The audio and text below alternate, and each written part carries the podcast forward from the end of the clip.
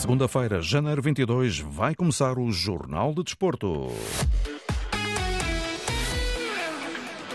E quais são hoje os títulos desta edição? João Gomes Dias. Rui Vitória diz que os títulos que têm falam por si, acrescenta a quem ganhe menos e seja mais reconhecido. Neste jornal vamos a Braga para escutar Artur Jorge e o Irasec apresentado no Offenheim. Pinta Costa diz que Sérgio Conceição tem os jogadores que pediu. Moçambique e Guiné-Bissau tentam hoje avançar na CAN. A polémica no futsal, a eliminação de Nuno Borges e a Seleção Nacional de Handball de olhos postos no pré-olímpico. Jornal de Desporto, edição João Gomes Dias. Diretamente da Costa do Marfim, onde está a comandar a seleção do Egito na Taça das Nações Africanas, Rui Vitória puxa dos galões na Antena 1. Não esconde, há treinadores que são bem mais valorizados, mas que ganharam menos do que ele. Num percurso marcado sobretudo pelas várias conquistas no Benfica, Rui Vitória lembra que nem só com os títulos tem feito a diferença. Os números vão falando por si. Não preciso ser eu a dizer as coisas em relação a mim, que sejam os outros que digam logo no meu primeiro ano em Passo Ferreira, uma final, uma final da Taça da Liga. Se aliarmos também um apuramento do, do, do, do Spartak Moscovo no primeiro, grupo, no primeiro lugar do grupo da Liga Europa, que depois com a guerra travou, mas em que apanhámos uma equipa como a Nápoles e o Leicester no grupo da Liga Europa e nós ficámos em primeiro. Se aliarmos a isso não só os títulos, mas um conjunto de jogadores que eu tive o privilégio de treinar e ajudar a que melhorassem as suas vidas, é evidente que eu, mesmo que digam ou não digam, eu sinto a confiança para dizer fiz, temos feito um bom trabalho. Eu e a minha gente temos feito um bom trabalho. Agora, não, não me oriento por isso, nem, nem, nem me perturbo com nada. O futebol é o, futebol é o que é. Há, há, há, quem seja mais valorizado com menos, com menos conquistas, mas isto é a vida e eu não, não dramatizo nada em relação a isso. À distância, o selecionador egípcio mantém-se atento ao campeonato português, competição que merece vários elogios. E sobre um possível regresso, desde que isso não lhe passa pela cabeça. Talvez seja difícil o regresso a Portugal, mas também é como eu digo, isto nós nunca sabemos. Eu, quando saí do Benfica, se calhar não imaginava ir, ir para a Arábia e passado uma semana estava na Arábia. Quer dizer, não imaginava antes disso não é? Um, depois vou para a Rússia, depois venho para a África. Isto, o mundo do futebol hoje está tão global um, que, que nós temos de estar abertos a tudo e, portanto, mas nesta altura não está a passar pela cabeça o regresso imediato. Ainda assim, mantém-se atento àquilo que se passa no campeonato português, com jogadores interessantes e com equipas que não lutam pelo título a mostrarem também bastantes credenciais. O campeonato está muito, está, já está muito interessante. Um, agora as três equipas ali mais, mais próximas e a, a, disputar bem aquele primeiro lugar. Mas o que me tem satisfeito, o que tem no fundo uh, chamado muita atenção é que de facto uh, uh, grandes, as equipas a espaços vão jogando bem, por períodos de tempo. Estou a falar, as pequenas equipas vão tendo uma ideia de jogo eh, que se vai, que se vai vendo com qualidade e, ao mesmo tempo, quase em todas as equipas eu vejo jogadores com potencial. Rui Vitória, escutado pelo jornalista Normatos, foi também questionado sobre aquilo que pensa do Benfica e aí é parco, em palavras. Foi um capítulo que, que foi lindíssimo, foi interessante mas que terminou, pronto, não, nada mais a, dizer sobre isso. Rui Vitória, sem querer acrescentar mais nenhuma palavra sobre o Benfica, já vamos voltar a escutar o técnico português a propósito da Taça das Nações Africanas.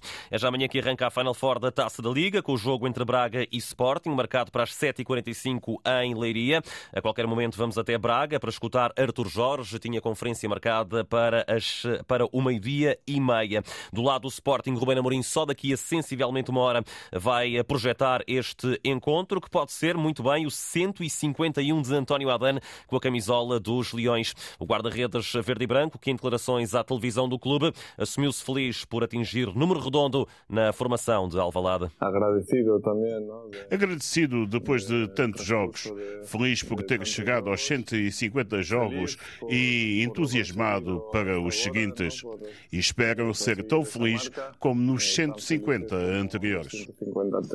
Braga e Sporting em ação amanhã. Daqui a pouco vamos eh, também até Leiria, em direto, onde hoje houve conferência de imprensa sobre as normas de segurança e sobre as garantias também que as forças policiais vão dar em termos de segurança àqueles que se vão deslocar à cidade de Lis. Igualmente, na Final Four da Taça da Liga está o Benfica, que vai defrontar na quarta-feira o Estoril, a partir das 7h45 da tarde, na segunda meia-final da competição. Encarnado já sem Jurasek, que foi apresentado nos alemães do Offenheim. Uh, from tive outras propostas, mas desde o início pensei em vir para o Offenheim. Estou feliz por isso.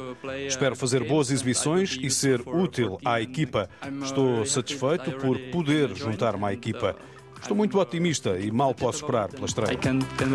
Jurasek emprestado ao Offenheim até final da temporada. Alemães que ficam com a opção de compra de 11 milhões de euros, mais um milhão por objetivos.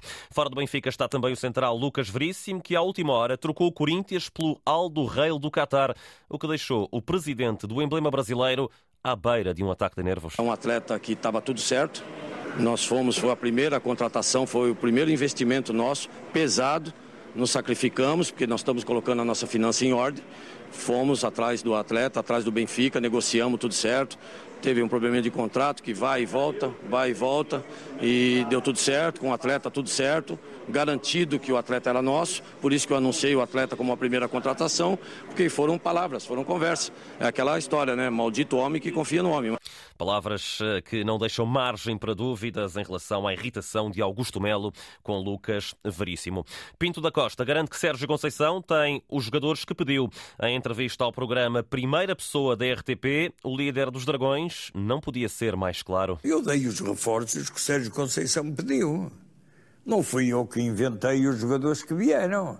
É evidente se Sérgio Conceição me pedir o Maradona, que coitado já nem existe, ou me pedir o Cristiano Ronaldo, eu não lhe posso dar. Mas os jogadores que ele quis, ele teve-os. Pinto da Costa em declarações à RTP. Voltamos a escutar Rui Vitória, agora a propósito da Taça das Nações Africanas. O selecionador do Egito entra na última jornada da fase grupos com apenas dois pontos e defronta esta noite já qualificada seleção de Cabo Verde. Já podíamos ter, ter somado mais pontos, mas o futebol é mesmo assim. Também ninguém diz que um, quem começa bem acaba bem, também ninguém diz que quem passa em primeiro lugar tem um melhor percurso. Portanto, o futebol tem, e este tipo de competições, tem uma, uma vida muito própria e, portanto, nós vamos, vamos agora disputar um jogo com Cabo Verde, uma equipa muito difícil também, mas nós eh, temos a nossa capacidade, acreditamos e estamos confiantes que vamos conseguir, mas temos muito de trabalhar, obviamente. Rui Vitória, escutado por Nuno Matos, ele que se junta agora em direto desde Abidjan, a capital da Costa do Marfim. Boa tarde, Nuno. Hoje não é só Cabo Verde, há mais duas seleções lusófonas que vão também a jogo nesta ronda final da fase grupos da CAN. Assim mesmo, prestações eh, bem distintas para as três seleções lusófonas que vão hoje eh, a jogo nesta terceira e última jornada da fase de grupos do CAN. A primeira a entrar em ação, a Guiné-Bissau de Baciru Candé, os Jurtos, que até o momento não pontuaram no torneio. São dois jogos e duas derrotas. Perderam 2-0 para a seleção anfitriã Costa do Marfim e 4-2 para a Guiné Equatorial. Vão agora encontrar as Super Águias do José Peseiro. Uma Nigéria com quatro pontos, mais motivada que nunca para atingir os oitavos de final, depois de ter ganho à seleção anfitriã Costa do Marfim. Partida marcada para as 5 da tarde no Cana. Mais tarde, às 8 da noite, avançam Moçambique e Cabo Verde. Tubarões Azuis com uma prestação irrepreensível até o momento. Cabo Verde conseguiu o pleno até esta altura, com dois jogos e dois triunfos, uma grande vitória perante o Gana por duas bolas uma e novo triunfo 3-0 diante dos Mambas, diante de Moçambique. Cabo Verde que já garantiu a passagem aos oitavos de final e ao mesmo tempo garantiu também o primeiro lugar do grupo B. A seleção de Pedro Brito, bubista, agora na fase do mata-mata, vai defrontar um dos terceiros classificados dos grupos A, C ou D. Precisamente grupo D, onde estão os palancas negras de Pedro Gonçalves. O jogo de hoje com o Egito de Rui Vitória, que ainda não perdeu, mas também não venceu. Por isso, os faraós mais pressionados vão dar tudo pelo triunfo e pela qualificação para a próxima fase. Falar ainda de Moçambique, também joga às 8 da noite, frente a uma, a uma das grandes desilusões do Cana até o momento, o Ghana. Ambas as seleções com um ponto jogam tudo ou nada para a qualificação nesta final. Chiquinho Conde já fez saber que quem consegue empatar com o Egito também terá capacidade e argumentos para poder vencer o Ghana. A ver, vamos o que irá acontecer. Falar ainda de Angola, que joga depois de amanhã, frente ao Burkina Faso. Palancas Negras, ainda sem perderem na Taça das Nações Africanas, tem quatro pontos Metropolitano, o grupo D, com os mesmos quatro do Burkina Faso e tem tudo para avançar para a fase do mata-mata. Só uma referência final para a seleção da casa, a Costa do Marfim, que também joga hoje às 5 da tarde com a Guiné Equatorial. Antena 1, na grande festa do futebol africano. Obrigado, Nuno Matos, em direto de Abidjan, Costa do Marfim. Tudo contado sobre esta taça das nações africanas. Ainda no futebol internacional, taça asiática, fase de grupos hoje, dois encontros às três da tarde. Qatar, China e Tajiquistão, Líbano. Às sete da tarde, na Supertaça Italiana, final, Nápoles, Inter. Às sete e quarenta e cinco, Campeonato Inglês, Brighton, Wolverhampton. E finalmente, às oito da noite, no Campeonato Espanhol, o Granada recebe o Atlético de Madrid. O Benfica quer repetir a final da taça da Liga de Futsal depois da derrota diante do Sporting por 4-2. Em causa está a entrada sem autorização do suplente Tainan, que cortou um contra-ataque aos encarnados quando o jogo estava 3-2. O jogador acabou sancionado com cartão amarelo, situação que levou o técnico das Águias, Mário Silva, a não deixar nada por dizer. E isto é inadmissível. O que se passou aqui hoje é inadmissível o que fizeram ao Benfica. Por duas razões. A primeira, pelo comportamento do atleta, que não é do atleta, do indivíduo, do vândalo, porque aquilo não é atleta em lado nenhum. Segundo, pela decisão depois da equipa de arbitragem, porque nós estamos a, estamos a, a permitir que este tipo de situações possam ser recorrentes. Do lado do Sporting, Nuno Dias respondeu desta forma. A minha pergunta é: nós ganhamos 4-2. O Benfica perdeu por causa daquele lance, sim ou não? Pergunto eu a vocês, que são jornalistas, também bem futsal. Qual é a vossa opinião? O Sporting ganhou por causa desse lance? Não têm opinião vocês? Foi, mas foi por causa desse lance que o Sporting ganhou? Já disse, o Sporting não ganhou por causa desse lance. Polémica na final da Taça da Liga de Futsal. O Sporting venceu por 4-2 na Povo de Varzim. O Benfica quer a repetição deste jogo decisivo. A Seleção Nacional de Handball perdeu com a Suécia 40-33, resultado que já não permite à equipa das esquinas chegar às meias finais do Europeu. Mas, Nuno Perlouro, agora em direto, há outros objetivos na mente da formação portuguesa. Boa tarde. Olá, João Viva, boa tarde. É isso mesmo que é importante realçar depois da derrota de ontem com a Suécia. O europeu ainda não terminou para Portugal. Há dois objetivos que podem ser alcançados: a presença no jogo de atribuição do quinto e sexto lugar deste campeonato e a participação no torneio pré-olímpico, como reforça o selecionador nacional Paulo Jorge Pereira. O nosso objetivo primordial é, é sempre esse: é conseguir ir ao pré-olímpico e creio que estamos praticamente no pré-olímpico só se acontecer aqui um, um catastrofismo qualquer, mas não creio que, que vá acontecer. Portanto, vamos, vamos ver, vamos aguardar mais um pouco. Temos agora o jogo com a Holanda, vamos concentrar neste jogo com a Holanda, que também é uma equipa que disputa todos os jogos, portanto temos que jogar bem e logo vemos o que é que vai acontecer, mas em princípio eu creio que estamos muito, muito perto de atingir o objetivo. E a mesma ambição tem o pivô Luís Frade. Sim, o nosso primeiro objetivo sempre foi para o Olímpico. Nós não, as medalhas era, era um sonho, obviamente, mas era uma coisa que nós não eram os nossos principais objetivos. Estamos ainda dentro dos nossos objetivos, chegar ao quinto e sexto e combater pelo Paralímpico. E fazer história é o desejo do jovem Martim Costa. Passar a melhor classificação, que é o, que é o sexto lugar, queremos ir para o quinto é o possível agora e vamos trabalhar muito para isso. Queremos muito esse, esse, esse, lugar e vamos fazer tudo para conseguirmos isso. A equipa volta a treinar daqui a pouco para preparar o jogo frente aos Países Baixos. Amanhã uhum. serão então feitas as contas e saberemos se os heróis do mar continuam no europeu ou se regressam a casa. Obrigado, Nuno Parlouro, em direto de Hamburgo, no Campeonato da Europa de Handball. Da Alemanha viajamos até ao norte de Portugal, em Braga. Carlos Rui Abreu, boa tarde. Artur Jorge já está na sala de imprensa para projetar o jogo de amanhã diante do Sporting. Já respondeu à primeira questão, a dizer que serão amanhã duas equipas de ataque, mas que o Braga vai entrar com ambição para poder chegar de novo à final da Taça da Liga. Vamos ouvir mais uma questão que está a ser feita ao técnico do Sporting Braga, Artur Jorge, que chegou ligeiramente atrasado a esta conferência de imprensa. Pergunta ainda longa. Eh, vamos eh, tentar perceber então qual será a resposta de Artur Jorge para esta resposta que está, esta pergunta, aliás, está a ser feita pela colega da Sport TV. É precisamente por aquilo que acabou por dizer anteriormente, ou seja, nós sabemos que íamos ter um mês de grande, de grande intensidade competitiva e de grande dificuldade acima de tudo, e tendo nós tido um, num curto espaço de tempo os resultados que não queríamos, portanto, que, que, que, não, que não queríamos ter, era extremamente importante em cada um dos jogos rapidamente entrar no caminho de vitórias. Portanto, aquilo que nós fizemos em Famalicão foi dentro desse espírito em que valorizamos e tentamos capitalizar essa vitória para podermos, novamente, e dentro daquilo que é animicamente também mais confortáveis, podermos ter esta abordagem do jogo de amanhã. Fica aqui esta primeira ideia de Artur Jorge. Eh, falta também perceber que o técnico do Sporting Braga, Sebrum e Almas Rati estarão a 100%. Nhacate e Banza continuam no CAN. André Horta no Olympiacos e André Castro no Moreirense já não fazem parte do plantel dos arsenalistas.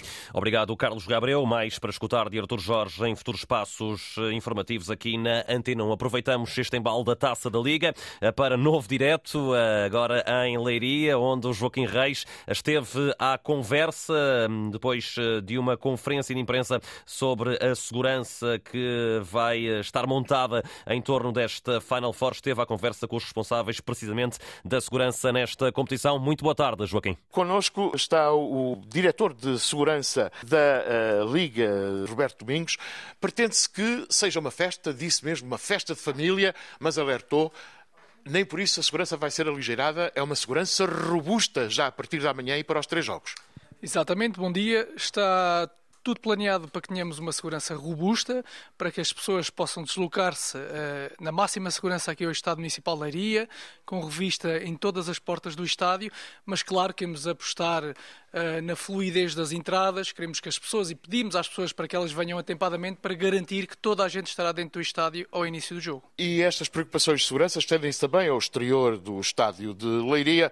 O subintendente Abel Batalha considera este é um jogo de elevado risco. É um risco de, é elevado, de nível, de nível 1, daí carece um tratamento diferente do, de outros de, de inferior eh, eh, questão de segurança. Pretende que seja uma festa para as famílias e os adeptos vão se deslocar entre o estádio e a fanzone. Existe uma deslocalização de adeptos que implica também a nossa preocupação em termos de criar condições de segurança a nível da cidade e que tem um sistema de videovigilância implementado na cidade e, como eu disse, há bocadinho também no comunicado de imprensa, que irá ser reforçado por outros, outros mais 13 câmaras, eh, por, por locais estratégicamente definidos por nós, como sendo pontos sensíveis e também estão no ar drones e depois iríamos também ter equipas com capacidade de reagir, reativas e, e apostar altamente na visibilidade. Para além da polícia na rua, há reforço do corpo de intervenção, de unidades de intervenção rápida, tudo para que, quer segundo a Liga de Futebol, quer segundo a Polícia de Segurança Pública, a festa, a festa das famílias, a festa do futebol, decorra sem quaisquer tipo de incidentes. Joaquim Reis em Leiria, recorda o Final Four da Taça da Liga, primeira meia-final amanhã, 7h45 entre Braga e Sporting, a segunda meia-final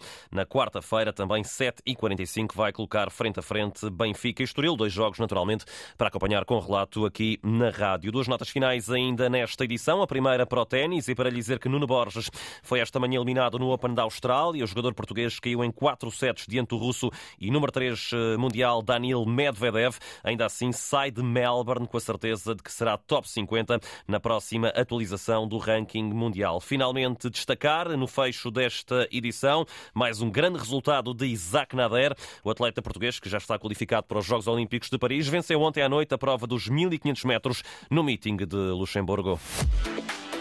Jornal de Desporto, edição João Gomes Dias. A informação desportiva está em permanência na net em desporto.rtp.pt.